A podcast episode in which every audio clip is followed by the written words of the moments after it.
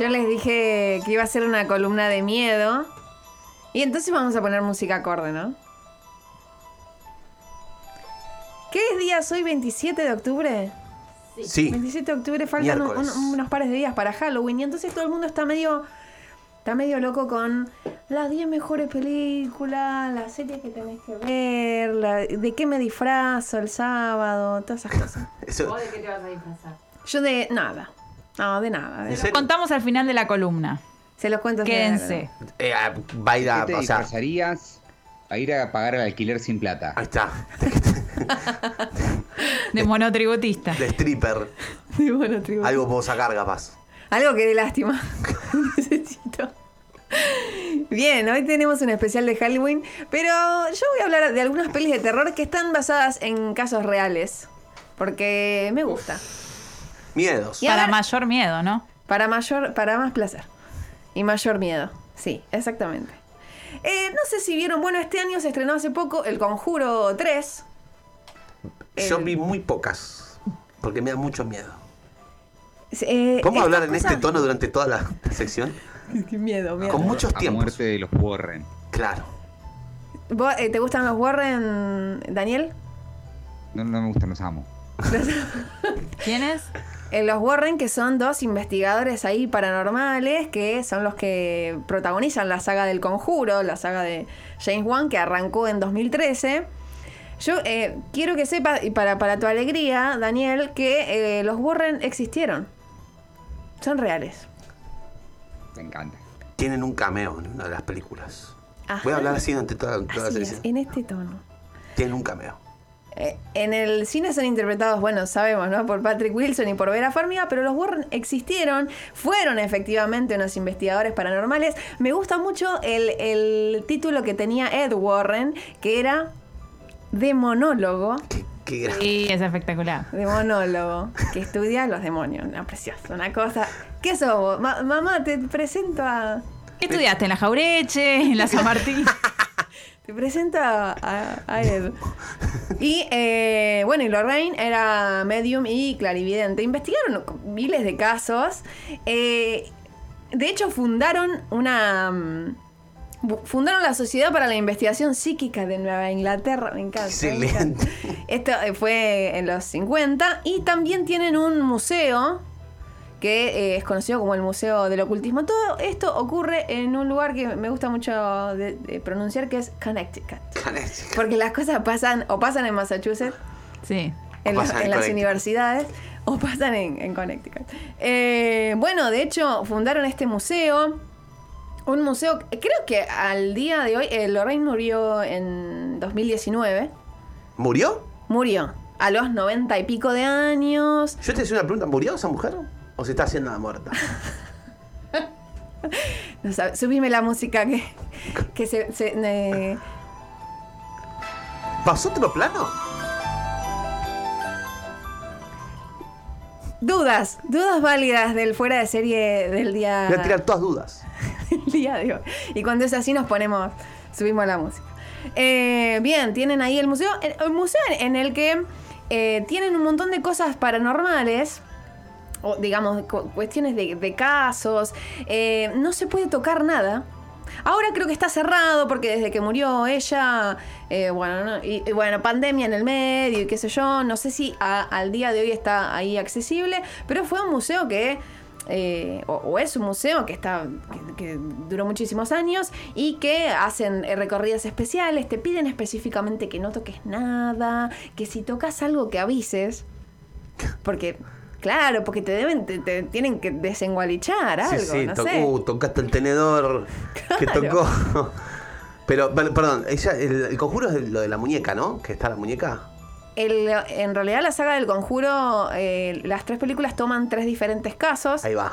Uno es de la familia Perron, eh, otro es de un caso en Inglaterra, que es, eh, era el caso de una nena también una nena poseída, una cosa así. Y el tercero es un caso de, de un asesino eh, o una cosa así que, que aludía. Bueno, el, el Conjuro 3 eh, acá se tradujo como el, el diablo me hizo hacerlo, una cosa así. El Conjuro 3, el diablo me hizo hacerlo. Que era- películas están, las tres películas están inspiradas en la vida de las personas. ¿Todo eso les pasó? Entiendo No. que o sea, hay un decoro ahí, ¿no? Tipo, Hay un súper decoro, en realidad. Todo, a ver, todo lo que está en cine dice basado en hechos reales, no quiere decir que sea así tal cual. Basar, basarse es eso, es, es un basamento, ¿no? Digamos, par- partimos de. le pago de- lo que quiero. Y después hay muchísimo, pero a ver, para que sea cine eh, necesitamos un montón de licencias poéticas, necesitamos un poco de acción, necesitamos más, fantasmas que los que hay. Pero sí es cierto que esas familias eh, existieron, que los Warren existieron. Eh, Los Warren. Voy a, voy a googlear todo lo que me digas. Googlealo, googlealo porque están ahí. Los Warren. Fíjate el- el- cuánto sale la entrada al museo, del ocultismo y todo eso. Bueno, hace un tiempo, Anabel, hablando de Anabel, que es otra de las películas, es el spin-off que salió, no sé, ¿viste algo en, en, En Google. en Google que te... Que te...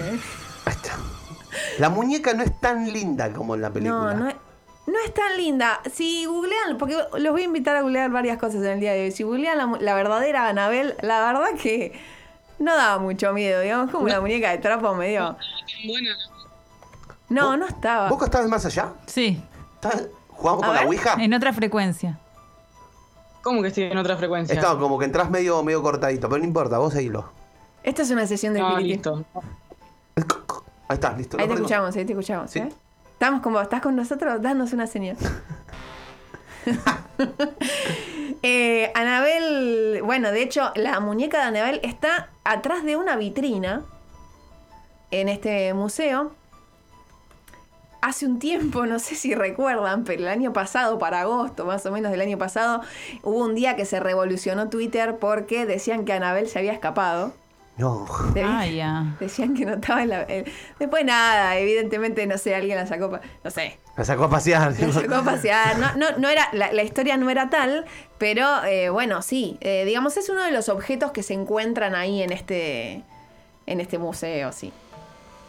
Hay, hay otro caso en los que también eh, involucran a, a los, a, a estos Warren, porque estos Warren la verdad que estuvieron en 800.000 casos eh, y, y, bueno, sirvieron de fuente de inspiración para muchas películas. Una, no sé si recuerdan, es eh, Terror en Amityville.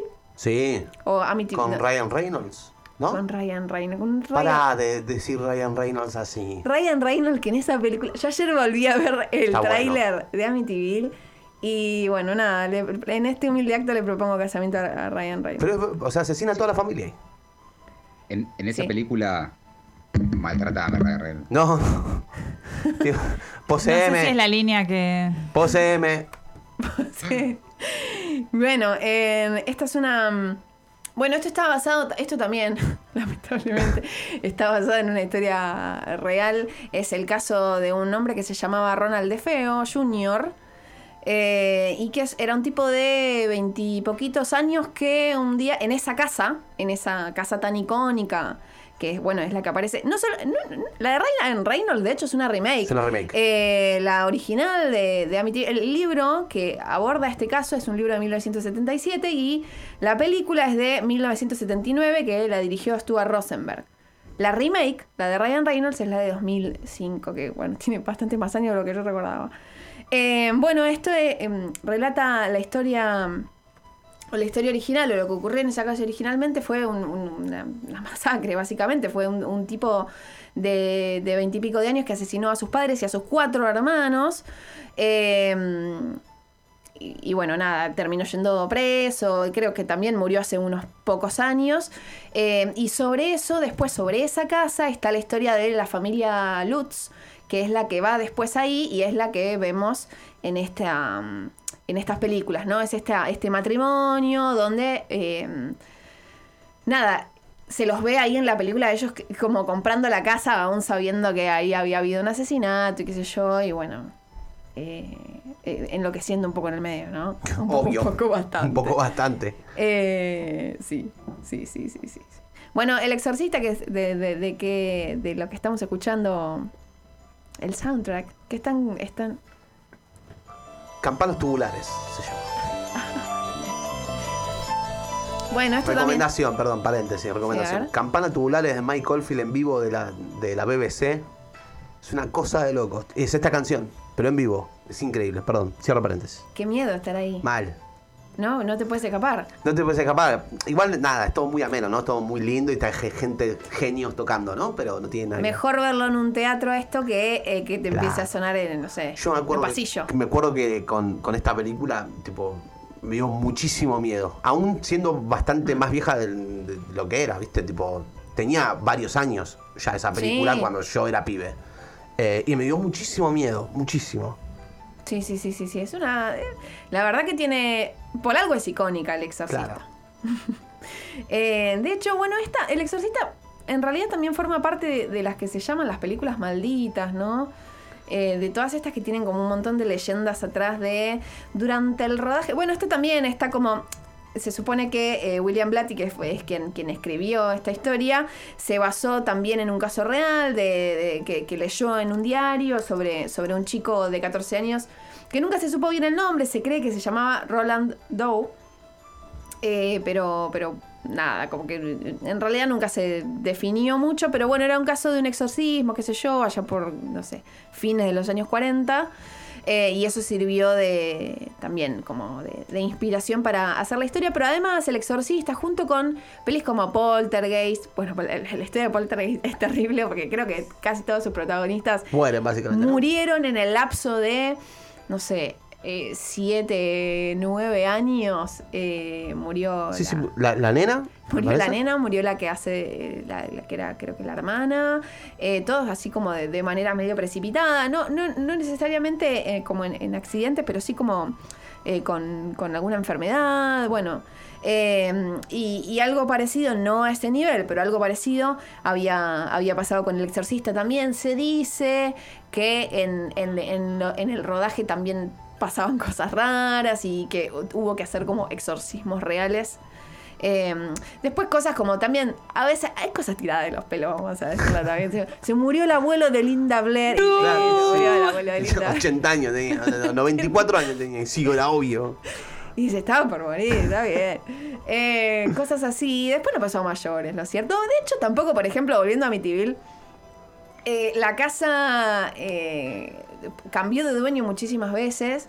De hecho, creo que los últimos eh, dueños le- hasta le cambiaron la numeración porque con estos lugares, con estos lugares como reales, Fanáticos. los fanáticos van. Pasa, pasó hace un tiempo eh, con eh, fanáticos de Breaking Bad que iban a tirarle la pizza arriba La de la casa. La gente es muy pelotuda. Pusieron una, terminaron pusiendo, eh, eh, poniendo una, una reja en esa casa, tipo, deja de tirarme pizza. Era una casa particular de un, de un X. Claro, ¿me No entendés? era un decorado. No era un decorado, es una casa de tipo, che, tiraron una pizza de nuevo. La concha de la lora, boludo.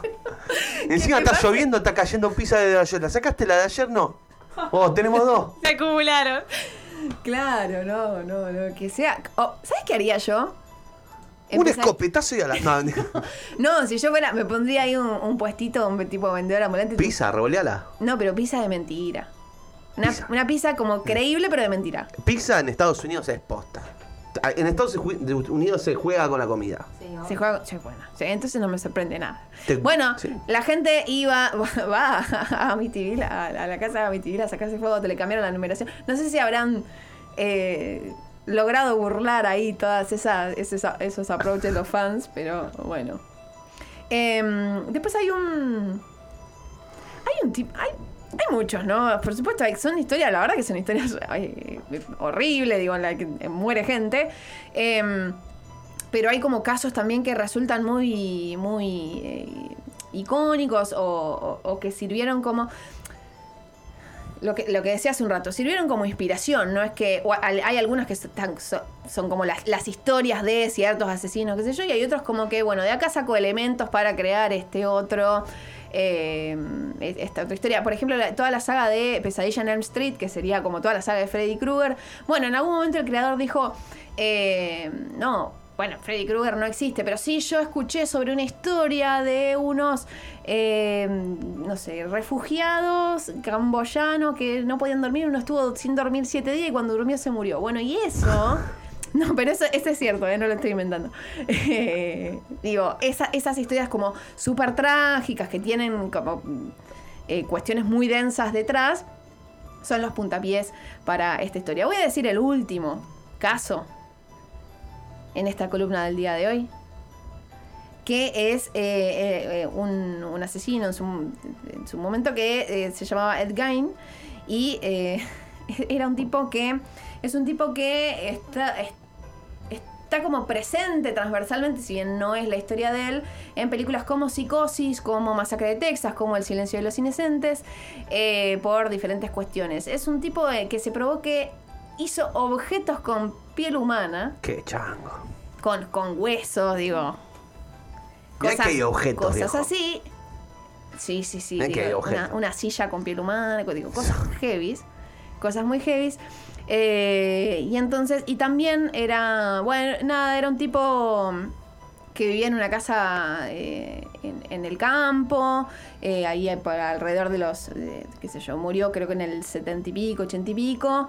eh, tenía una familia muy disfuncional, tenía un, un vínculo como mo- también muy disfuncional con su madre. Esto dicen, eh, a partir de esto es de, eh, lo que se basa, por ejemplo, el personaje de Norman Bates, esta cosa así como muy, de, bueno, ya, enfermiza, ¿no? Pero digo, a, partir de una suerte de Edipo ahí con la madre.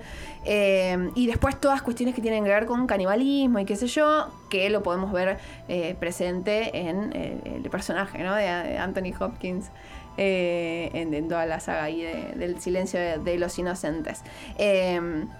Pero este igual, más que nada, era un, un profanador de... No, no, no, no era tanto asesino, que en realidad sí también, pero lo que el, el tipo lo que le gustaba era profanar tumbas. Gusta. que, en LinkedIn lo que tenía arriba de Claro. todo era profanador, profanador de de Sí, sí. tumbas. profanador. Quien pudiera, ¿no?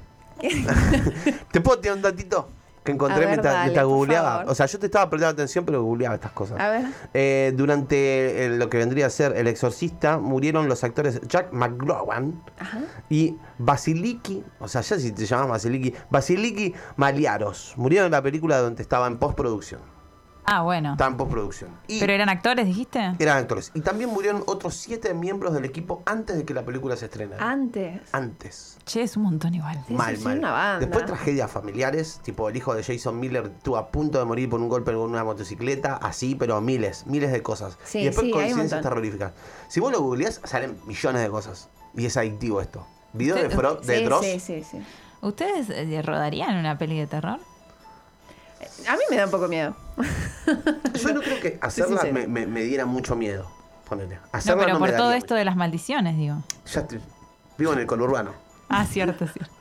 reina. ¿Qué Este querés? fue. Este fue el especial de Halloween de Fuera de Serie. Cuidado. Cuidado. Cuidado cuando atraviesan pasillos, cierran espejos o compran casas eh, muy baratas. ¿Querés bancar la comunicación independiente? Invítanos un cafecito en cafecito.app barra 25 horas.